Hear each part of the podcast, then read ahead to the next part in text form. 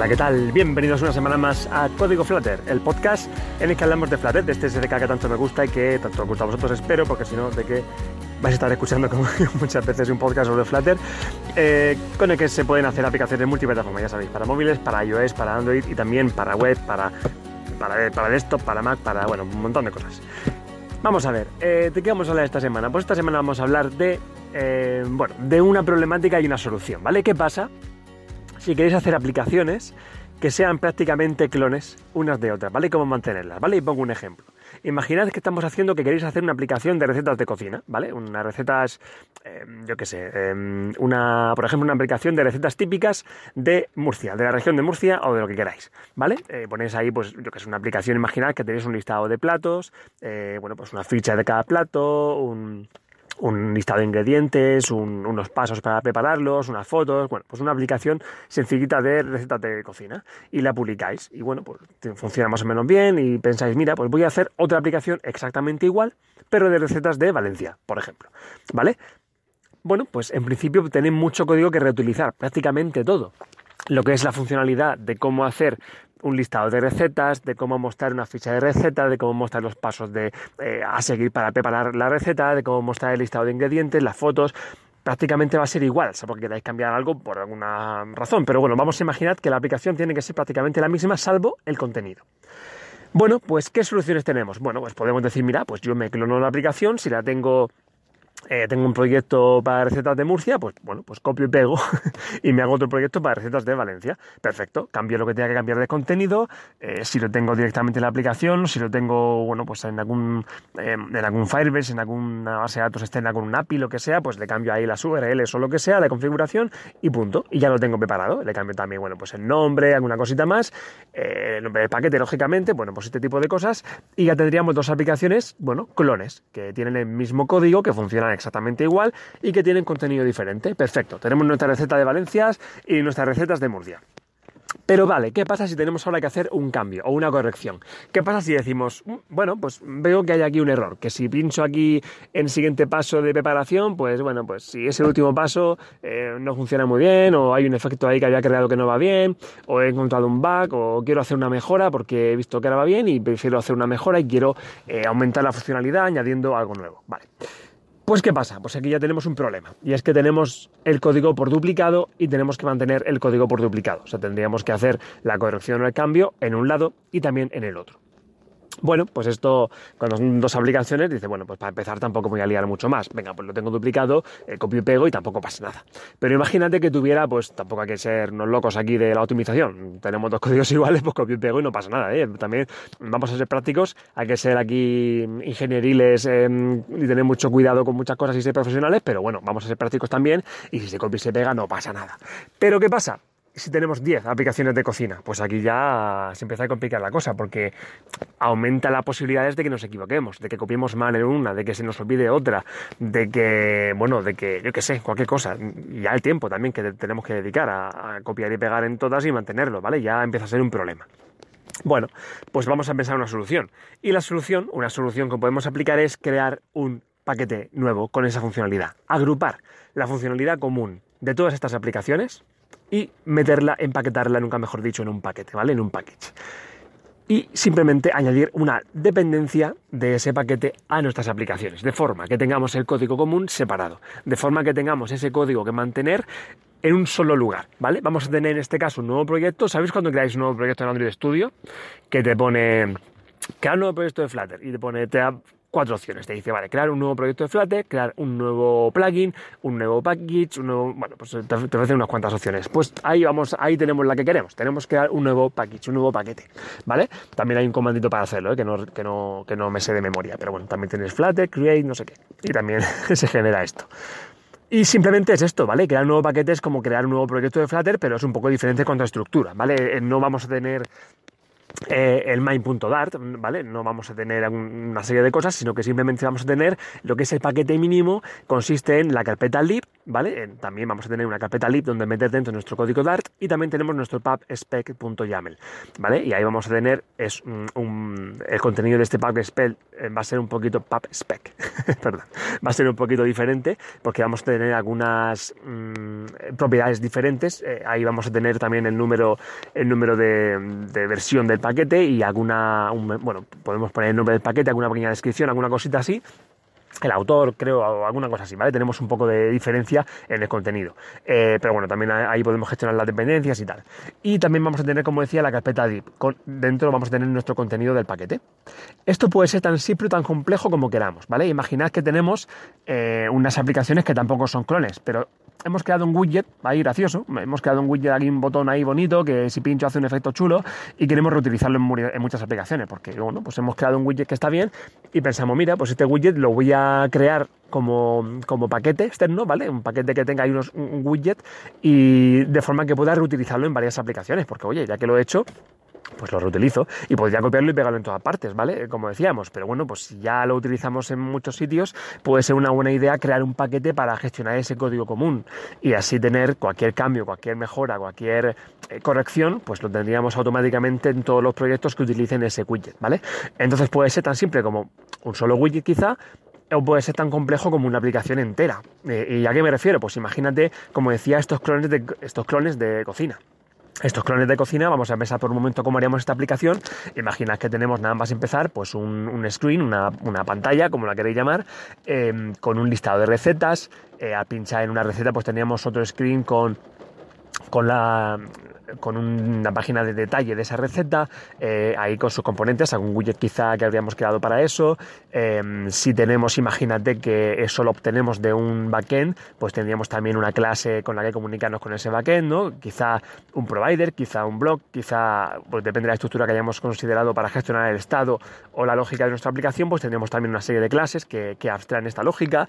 Em, bueno, pues em, una, un grupo de clases especiales para para mostrar el paso a paso de cómo hacer la receta, pues todo esto se podría meter entero en un package, en un, paquete, ¿vale? De forma que imagínate que nuestra aplicación clon, que nuestra aplicación de recetas de Burgos, eh, simplemente va a hacer, mm, bueno, pues vamos a añadirle una dependencia a este paquete que hemos creado y este paquete imagínate que ya tiene todo y simplemente nuestro main.dart de nuestra aplicación de recetas de Burgos lo que vamos a hacer es decir, bueno, pues eh, nada más iniciar main.dart llama a la bueno, pues main screen o como queramos llamar a nuestra, a nuestra página inicial que ya va a estar dentro de ese paquete, ¿vale? Y, y, ya a partir de ahí ya dejamos que el paquete haga lo que tenga que hacer en, este caso, nuestro main.dat ya tendrá, pues llamará a otros, a otros screen, hará acciones, todo esto ya será código que esté dentro del paquete. Imagínate que solamente tenemos que llamar a este main.screen que esté dentro del paquete, a esta página inicial, y pasarle como parámetro pues un, un objeto que ya hemos creado que contenga la configuración que necesitamos para que este clon sea personalizado y tenga el contenido que queremos que tenga. Imagínate que la personalización simplemente es pues la URL del backend de donde obtiene la información, que puede ser diferente para cada aplicación, lógicamente, eh, o imagínate que esté, bueno, pues imagínate que queremos meter ahí a saco todo el código de las recetas, toda la información en la aplicación, bueno, pues en este caso cada aplicación tendría unos objetos con recetas, con toda esta información, con las imágenes de turno, y todo esto va a ser, bueno, pues lo vamos a empaquetar en un listado de recetas quizá, y ese listado va a ser... Em, un listado meramente de objetos planos con información, el que le pasemos como parámetro a esta pantalla inicial y a partir de ahí ya pues a jugar, ¿vale? Ya el plugin, eh, perdón, em, el, paquete se encargará de, eh, de, gestionar esto. ¿Por qué le digo paquete y no plugin? Porque un plugin es un paquete pero ya con código Android y con código de iOS, ¿vale? Es un, como ya sabes, un paquete es como algo que nos permite introducir código nativo en, ambos, en ambas plataformas para abstraerlo a Flutter y poder gestionar algo nativo. En este caso simplemente hablo de abstraer código Flutter propiamente dicho, ¿vale? Código Dart, widget y este tipo de cositas, ¿vale? Me refiero simplemente a esto, a un paquete Dart, a cómo, eh, digamos, abstraer parte de nuestro contenido de la aplicación Flutter, de un proyecto Flutter normal, abstraerlo a, una, a un paquete externo para que se pueda reutilizar. ¿Vale? No me refiero a plugins en este caso. Bien, pues una vez que tenemos esto, mm, listo, ¿vale? Tenemos ya una librería con todo externalizado, con todo empaquetadito fuera de código común que podemos reutilizar por cualquier aplicación. Y esto es una maravilla para, para mantenerlo, ¿vale? Vamos a tener, vamos a poder crear 50 mm, aplicaciones de recetas de cocina y vamos a poder mantener el código en un solo lugar. en un solo lugar, ¿dónde? ¿Vale? Vamos ahora a eso, porque esta librería, lógicamente, eh, quizá no la queramos eh, publicar en, en pub.dev, ¿vale? Em, que también se podría publicar, ¿no? Pasando, bueno, pues ya, ya, hablaremos de eso. Pero hablamos de una librería privada porque es una aplicación nuestra y queremos que, que nuestro código, pues en este caso, sea privado para gestionar nuestras aplicaciones. ¿Dónde almacenamos esto? ¿Cómo, cómo le decimos a la... en el, en el en el, yo te lo diré, en, spec, en el pubspec.yaml de cada aplicación, cómo le decimos dónde está este paquete. Este paquete eh, es un proyecto que hemos creado nosotros y vamos, por ejemplo, por ejemplo, ¿no? Deberíamos almacenarlo en un repositorio, por ejemplo, en un repositorio de GitHub, ¿vale? Imagina que creamos un repositorio de GitHub privado para esta librería, para este, para este paquete.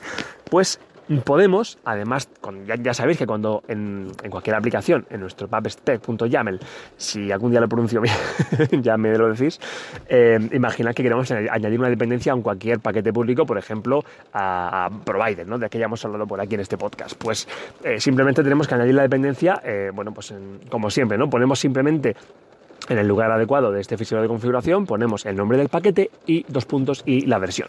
Y ya automáticamente eh, Flutter sabe que tiene que descargar esas dependencias de pubspec, no, madre mía que lío me hago, de pub.dev, ¿vale? Pero si es un repositorio nuestro, privado, pues ahí no vale con poner solo el nombre, porque en este caso, si no, eh, Flutter lo buscaría en este repositorio común, en pub, madre mía, en y no lo va a encontrar, porque es un, va a ser, el nombre podría ser receta de cocina, ¿vale? Receta guion bajo de guion bajo de cocina, o algo así, mejor en inglés, ¿no? Como siempre.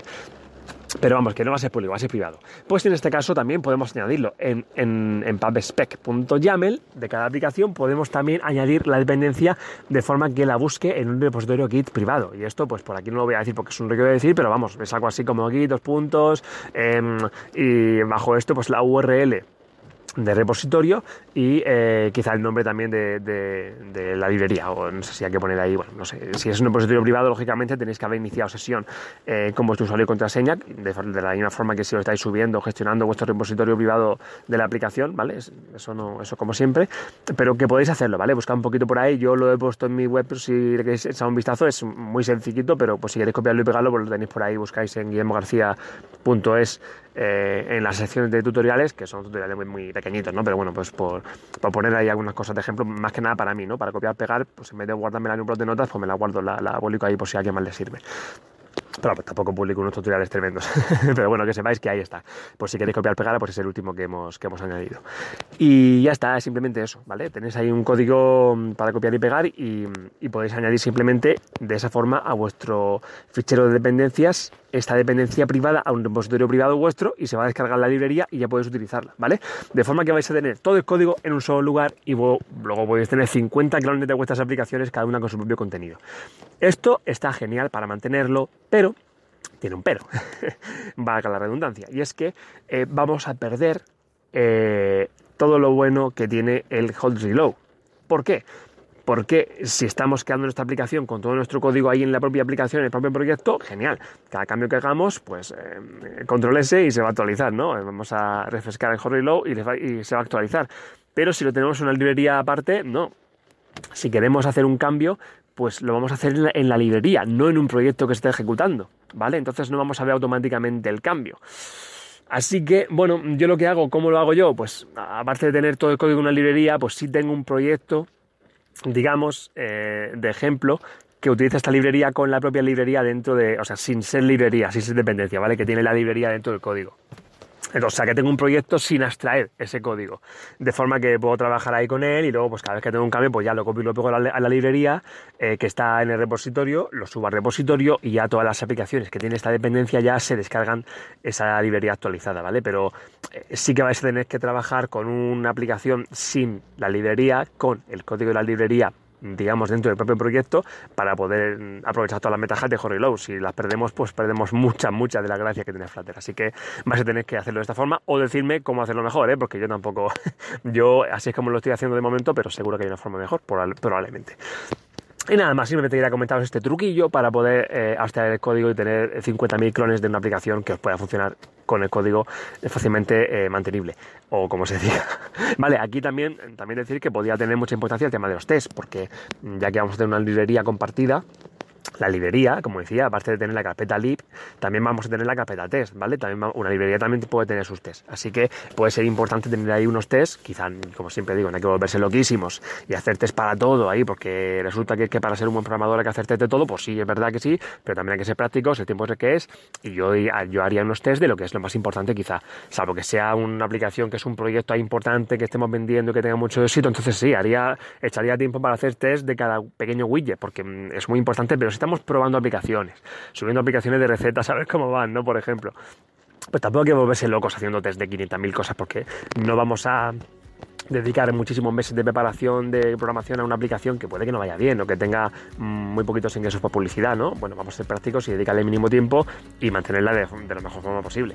Pero bueno, pues igual si es importante, por ejemplo, em, lo más importante de esta aplicación es eh, cómo se hacen las recetas, el paso a paso de cómo se prepara una receta, por ejemplo, pues imagínate que tengamos un allí especial o algo ahí delicado, pues quizás sería una buena idea tener un test ahí de eso, de forma que cualquier cambio en la librería pues se pudiera probar de forma rápida, ¿vale? En la propia librería pasando un test, ¿vale? Sin tener que ejecutarlo en una...